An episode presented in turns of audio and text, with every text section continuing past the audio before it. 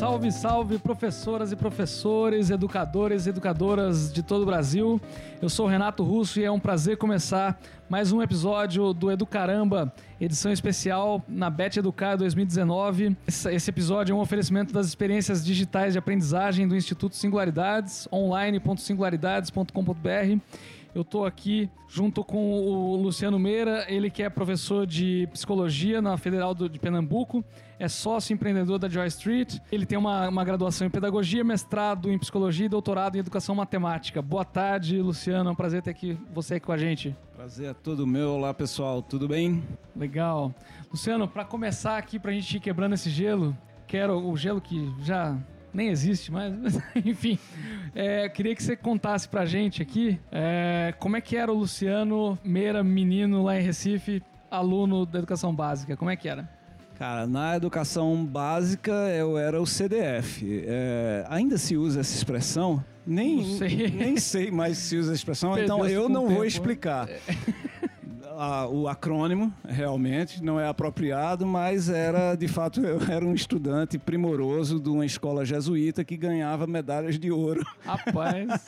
uh, na disciplina de matemática, língua portuguesa, mas que ao mesmo tempo publicava um jornal clandestino, porque era a ditadura militar ainda no Brasil, e fazíamos um, um jornal uh, no qual eu escrevia poesias inspiradas em Ferreira, o Ferreira Goulart da época. Então, ao mesmo tempo, os padres pensavam que eu era uma coisa, eu também era outra. era um, um, agente duplo aí, né?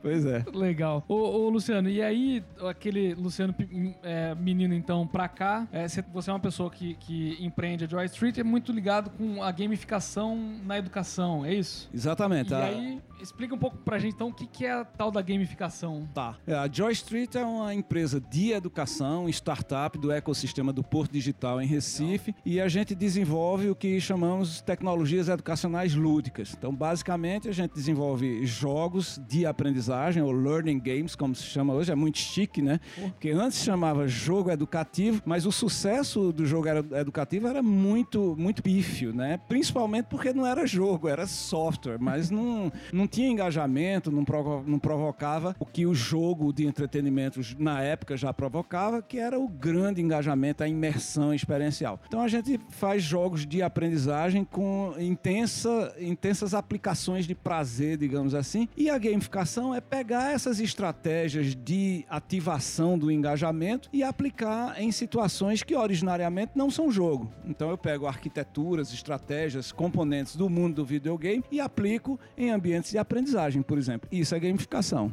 Perfeito. E aí, então, uh, você comentou aí dos jogos educativos, né? Que eu já, já me vem na cabeça um CD-ROM, né? E, e mas é, você consegue traçar uma linha aí desde de quando gamificação e educação, ou jogos e educação caminham, se relacionam, andam lado a lado?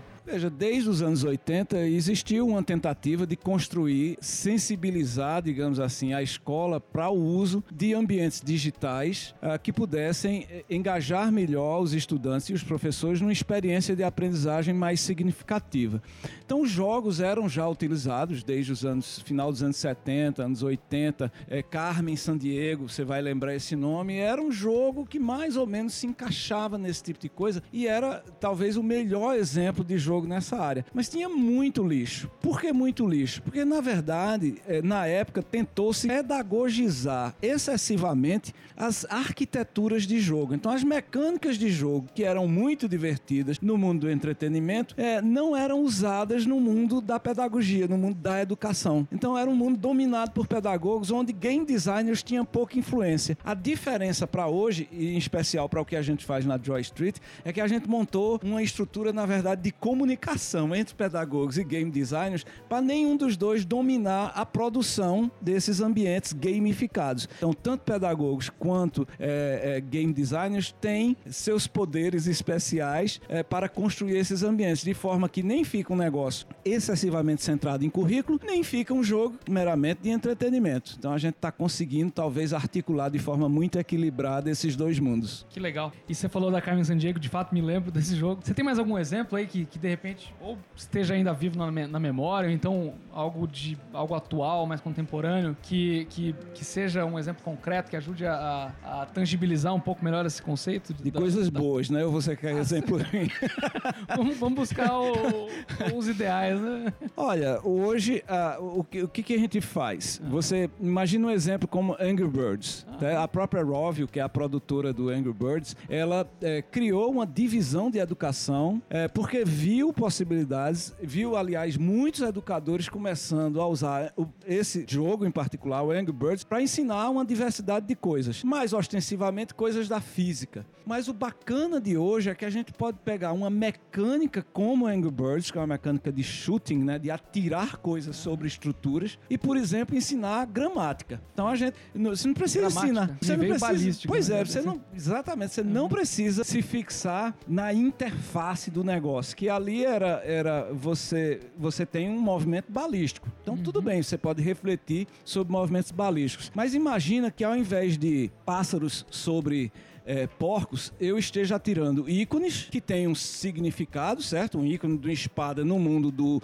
do fanzine, do, da, da fanfic, é o quê? Coragem, né? Eu atiro um, é, um ícone que é uma espada sobre uma estrutura de palavras que são antônimas e sinônimas de coragem. E aí, ah. esse ícone quebra melhor essa estrutura para libertar um pássaro quando é sinônimo. Quando é antônimo, bate e volta. Então, a criança pô. jogando com isso, você, pô, tem uma relação semântica entre esses negócios que é sinonímica. Então, ela pode construir a ideia dessa, dessa gramática jogando isso com uma mecânica que originalmente não tem absolutamente nada a ver com gramática. A gente construiu um jogo assim dentro de uma das nossas plataformas. As crianças adoram. Que legal, cara. E conta um pouquinho mais do, do. Então, partindo dessa ideia da gamificação e educação, né? Dessa da, da junção aí. Entendo que existem muito mais outros, muitos outros conceitos envolvidos, mas na Joy Street, como é que, você, como é, que é? O que é a Joy Street? Como é que nasceu? O que, vocês fazem? Quem trabalha? Então, Qual, como é que é? a Joy Street tem quase 10 anos já, nasceu em 2010, basicamente, da Associação de Pesquisadores da Universidade Federal. Eu era um deles na época, fui o, foi o que continuou, na verdade, até hoje. É, e empresas de, de videogames do Porto Digital, que é o Parque Tecnológico de, de Pernambuco, né? O ecossistema de hoje já mais quase 350 empresas e 8 mil colaboradores. Então é não é o maior parque tecnológico do país de inovação, mas é o mais bacana uhum. em linha reta, como a gente gosta de dizer em Pernambuco, tá? É. Tá é, e a gente nasceu lá com o propósito de ser uma empresa de educação que criasse cenários inovadores de aprendizagem base, baseados em gamificação para transformar os arranjos sociais clássicos da escola. É, então a gente produziu ao longo desse tempo e ainda opera uma Olimpíada de videogames que tematiza, por exemplo, as, as competências e habilidades requeridas pela, pelo Enem. Então é uma Olimpíada com é uma Olimpíada de aprendizagem que, diferentemente das Olimpíadas de, de conhecimento conhecimento, quem não sabe, nas Olimpíadas de Conhecimento, geralmente são tiradas da Olimpíada, certo? Na nossa Olimpíada, que é de aprendizagem, quem não sabe, aí é que fica mesmo, porque vai desenvolver as é competências é que são necessárias. Então a gente faz, faz com que os torneios se repitam de forma engajante, etc., para manter a, a, garotada jogando e desenvolvendo as competências é, requeridas, por exemplo, pela pro, a Prova Brasil. Então, essa é uma das coisas que a gente tem feito nesses 10 anos. Nós somos hoje um grupo de quase 60 pessoas é, desenvolvendo essa plataforma, desenvolvendo plataforma de EAD gamificada, baseada não em listas de coisas a serem feitas, mas em missões a serem realizadas. Legal, que bacana. Vocês são 60, você falou que são 60 pessoas, é isso? Lá na... Exatamente. Quase... Qual é o perfil dessas pessoas? Tem educadores, tem então, designers? Nós, tem... Exatamente, nós temos educadores. Nós somos uma empresa, oficialmente nós somos uma empresa de educação. Isso foi uma coisa que a gente quis muito. Não é CNPJ, uma empresa de tecnologia. É... O estatuto da da, uhum. da, da, Joy a identifica como uma empresa de educação, tá na junta comercial, tá? Legal. A gente usa tecnologia intensivamente para construir cenários inovadores no campo da educação. Então a gente é uma empresa de educação que usa tecnologia. E aí essas pessoas estão é, divididas entre educadores, residentes, né? A gente não, não, fa, não contrata consultor de educação, não. Os educadores são residentes, é, game designers, naturalmente, e esses dois são empoderados liberados para é, se comunicarem entre si de formas muito construtivas, então não há uma dominância nem de um nem do outro, pelo menos a gente procura. Esse é um trabalho dificílimo de realizar e continuamente a gente está incentivando as pessoas a, a, a, trocarem entre si, com, trocarem competências para que o jogo fique equilibrado entre aprendizagem e entretenimento. E aí tem, obviamente, os tecnólogos, desenvolvedores, tem, a gente trabalha muito com construção também de objetos digitais para dentro das plataformas, então tem todo um time de edição, tem time de mobilizadores, porque a gente acredita que plataformas digitais é, para escolas precisa de mobilização local também. Então, para conversar com os professores. Então a gente trabalha a nuvem no chão. Que legal, bacana a analogia. E vocês saíram do Porto Digital e hoje são, é, são uma empresa, é isso? Vocês foram incubados de alguma forma? Como é que é? Não, a gente já nasceu um pouquinho grandinho. É.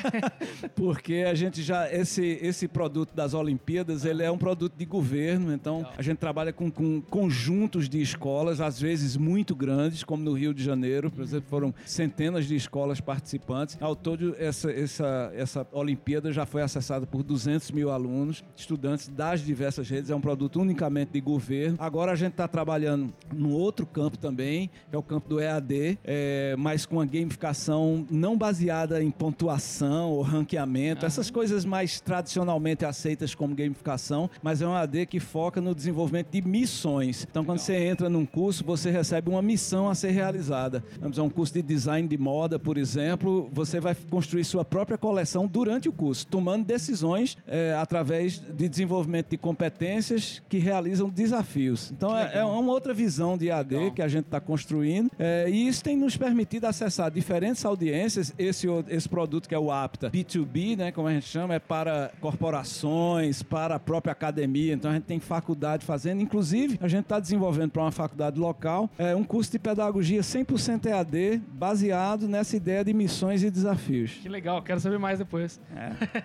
com o Porto Digital, vocês estão próximos ainda uh, fisicamente? Então, como é que é a relação com o Porto, o Porto Digital? Digital... E conta um pouquinho também do que é o Porto Digital. Claro, é... Porto Digital é um parque tecnológico aberto que tem isenção de, de alguns impostos locais, de modo que é, se torna um atrativo para, econômico para as empresas, mas também porque a, a, é uma ilha, então, é, histórica de, de, de assets históricos, né? Então, casario antigo. Então, tem um processo de territorialização também, de urbanização, porque eram, como vocês sabem, os centros das cidades ficam geralmente muito abandonados durante muito tempo. Então, a origem do Porto Digital foi um processo de agregar competências da universidade e mercado, mas também um processo de territorialização, de modo que essas 300, quase 350 empresas, elas formam um ecossistema muito interessante do ponto de vista econômico mesmo. Então, hoje é mais ou menos 1,7 bilhão de faturamento anual já. Não é o maior, o maior fica em outros lugares do Brasil, que eu não vou dizer só de sacanagem.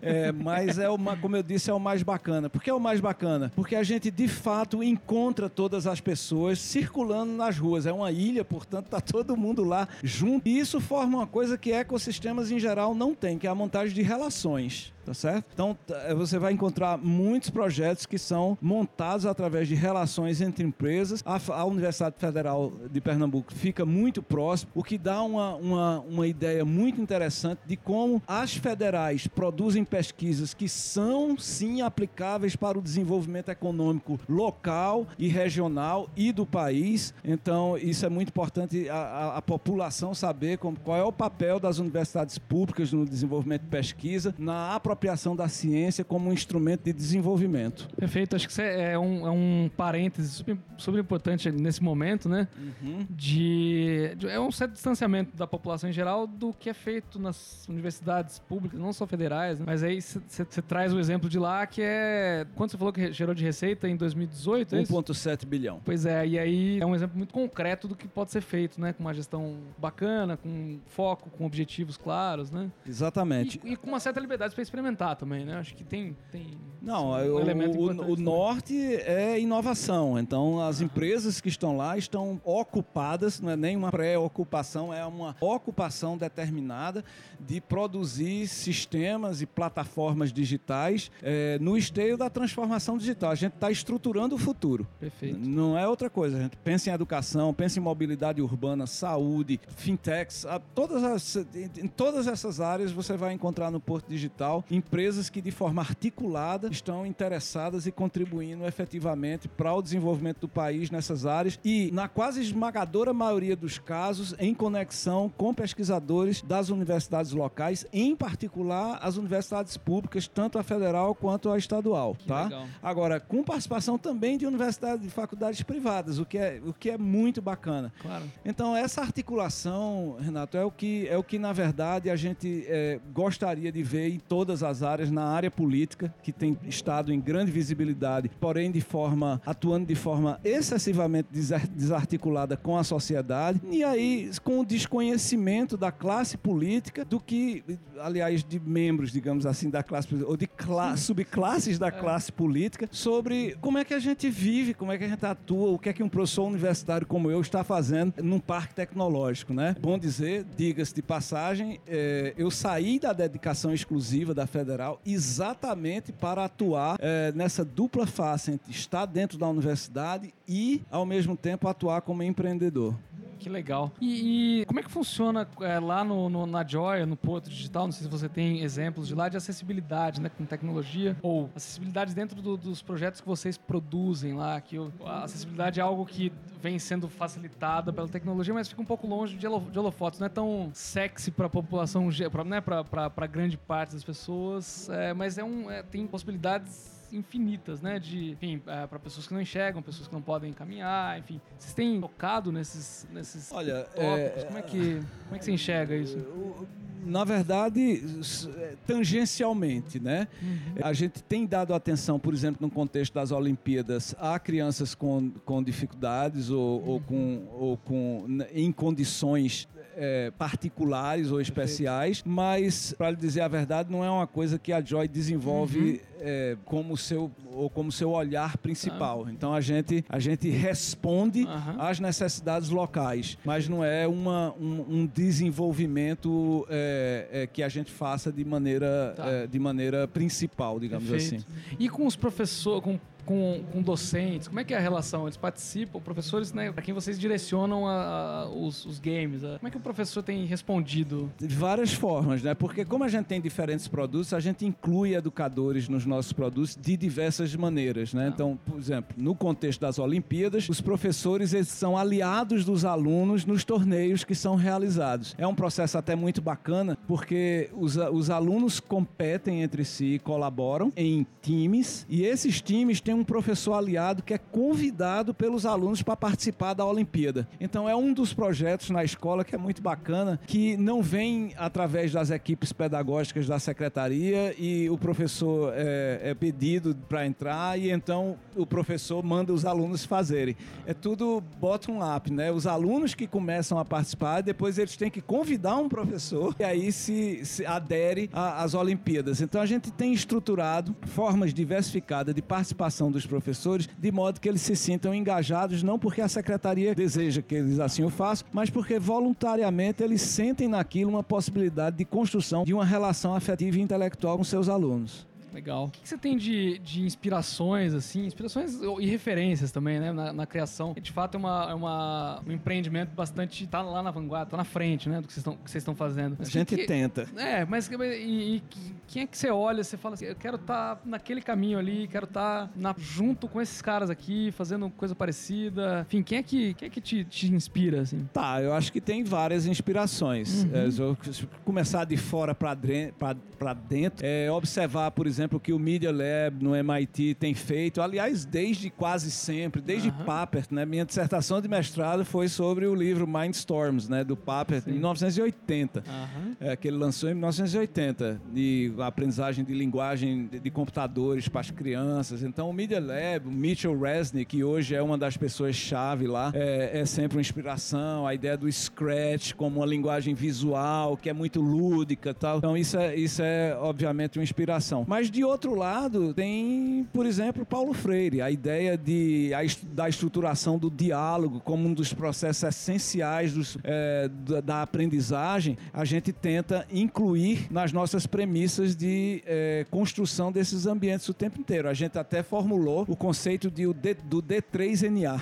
D3NA é a nova genética D3NA. da educação. D3NA é um acrônimo que aponta para os principais conceitos é, que a gente tenta implantar nos produtos que a gente desenvolve. Então, os D são diversão, diálogo e desafio. O N é de narrativa e o A de aventura. Que fera. Então, o D3NA é a nossa, o nosso secret sauce. Né? Como é que a gente implementa ambientes inovadores de aprendizagem fundados nessas premissas. E eu estou mencionando isso porque a ideia do diálogo é essencial no mundo é, freiriano, né? A ideia da, da troca como constitutiva é, e, e core mesmo, né? Central aos processos de aprendizagem.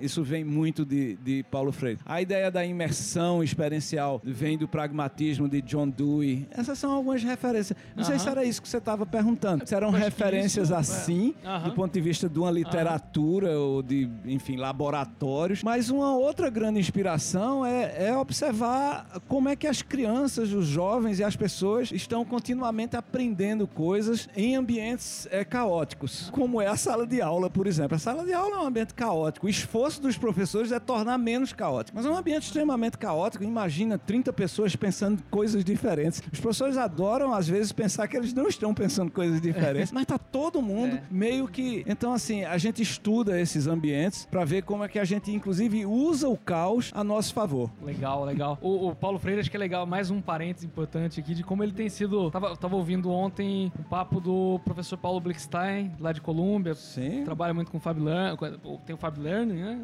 O projeto dele. Ele tava comentando sobre essa trivialização e a incompreensão do Paulo Freire hoje em dia, né? Como é que foi distorcido e é legal trazer que, que é uma figura importante. Ele falava que a gente deveria exportar Paulo Freire, assim como a Finlândia exporta os sistemas, o sistema educacional que eles têm lá, modelos e tudo mais. Então é legal. E o que é curioso, eu acho que o próprio Paulo tem dito isso em algumas reportagens, e você vê aqui nessa mesma feira muitas dessas expressões de Paulo Freire para os sistemas privados de ensino, mas uma, a, a tentativa de uma construção de imagem, de uma imagem deletéria do mesmo Paulo Freire para os sistemas públicos de ensino. Perfeito. Então os ricos acabam ganhando Paulo Freire, Caraca. acabam ganhando pensamento crítico, acabam ganhando é, imersão para fazer coisas nos seus Fab Labs e assim por diante, e os sistemas públicos, nada. Aham, é bem, bem forte isso, né? Tá certo, Luciano. E, cara, pra gente ah, encaminhando, queria te pedir para, quero te pedir para, sem ser injusto, eu já ouvi isso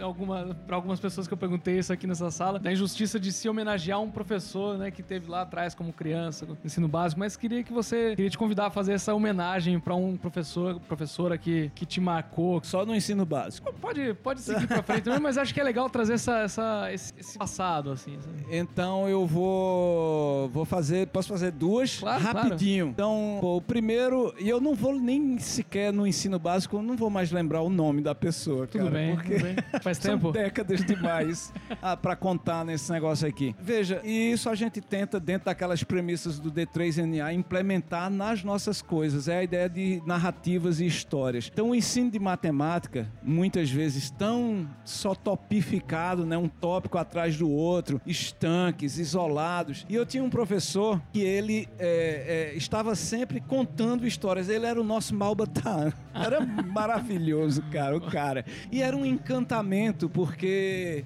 é, é, é, dessas histórias no final que você acaba lembrando de como, de como ele ensinava aspectos da trigonometria, contando. E ele gamificava um pouco. Hoje uhum. eu percebo isso, a história da, de salvar uma, uma criatura, etc, etc. E eu me lembro dele contando essas histórias e ao mesmo tempo lembro, às vezes, ele desenhando um triângulo equilátero para mostrar a inclinação de uma, de uma escada que você tinha que colocar na torre para salvar a princesa. Porra, era muito louco, isso era na quinta série. Uhum. E o cara sabia contar histórias, tá? E aí você ia sendo envolvido e sendo encantado de alguma forma por coisas que, afinal de contas, é, no fim é o que você vai se lembrar, são as histórias. Que legal, que legal, bacana. essa, essa é uma. O segundo eu queria dar um anti-exemplo. uma anti-experiência, acho que foi determinante para a construção de toda a minha vida profissional. Eu fazia, antes de fazer pedagogia, eu era aluno de engenharia eletrônica na Universidade Federal de Pernambuco. E aos 19 anos lá, eu já estava já em cálculo 5, eu estava quase no terceiro ano do curso e um professor lá, eu me lembro o nome dele, mas não esse eu me lembro o nome, mas não importa. é, ele explicava aqueles problemas intermináveis, já ocupando assim o quadro todinho. E eu tive coragem, porque precisava coragem. Quase ninguém nunca levantava a mão para perguntar nada e eu levantei a mão, ele olhou assim assustado e disse: "O que, você tá fazendo que foi?" Né? e eu disse: "Professor, é porque assim, alguns de nós já envolvi a galera, nós não entendemos o que é, que o problema está pedindo. e o senhor já está acabando a solução do negócio, mas a gente não sabe o que é que o problema pede. Dá para o senhor é, deixar a gente discutir aqui entre a gente um pouquinho, né, e tentar, eu, eu acho que me lembrando do, do professor que eu acabei de contar a história, né? Como é que eu envolvo esse problema em alguma narrativa que faça sentido pra gente. E ele respondeu o seguinte: é, não, não dá não. Inclusive, se você tiver interessado em didática da matemática, a escola de pedagogia fica do outro lado do campus. Pô. Pois eu fui. Sem querer. É. eu fui, deixei a engenharia e pronto. fui fazer, fui cara... fazer essa é a anti-experiência. Tá certo. Então fica aqui nosso abraço pro Malbatarran, maior Malbatarran em linha reta do mundo, né? Exatamente. Professor de Luciano Meira. E, é, Luciano, tem, alguma, tem algum recado que você queira deixar pra gente finalizar? Alguma mensagem? Algum... Cara, no contexto aqui do, do podcast do Singularidades, tudo que eu tenho a dizer é parabéns para vocês, né? Da a melhor faculdade em linha reta fora de Recife é, de pedagogia, é, provocando os professores. Ser, ser, educador é um desafio descomunal, é, ainda mais nas situações ou numa situação de extremo questionamento é, e às vezes expressão mesmo, não só local, mas do ponto de vista federal, digamos assim. E isso é muito incômodo, mas ao mesmo tempo, é, esse é o lugar que a gente escolheu pra gente. É um lugar de, de luta. Lembrando que é, a gente não luta para viver, não. A vida é esta luta, né? Se a gente parar de lutar, para e morre né? Então, é, parabéns para vocês de estarem engajados nessa, nessa luta, de esclarecer é, as pessoas de como funciona as instituições de educação, a escola e de promover essas experiências. Muito bacana, muito obrigado. Legal, Luciano. Muito obrigado a você. Parabéns pelo seu trabalho também com a Joy Street. É super inspirador ver o que vocês estão fazendo. Para vocês também que acompanharam, nosso muito obrigado. Valeu, Vitor. Valeu, Paulinho, que estão aqui com a gente também. Esse foi mais um episódio do Educaramba, edição especial Bet Educar 2019. Valeu, galera.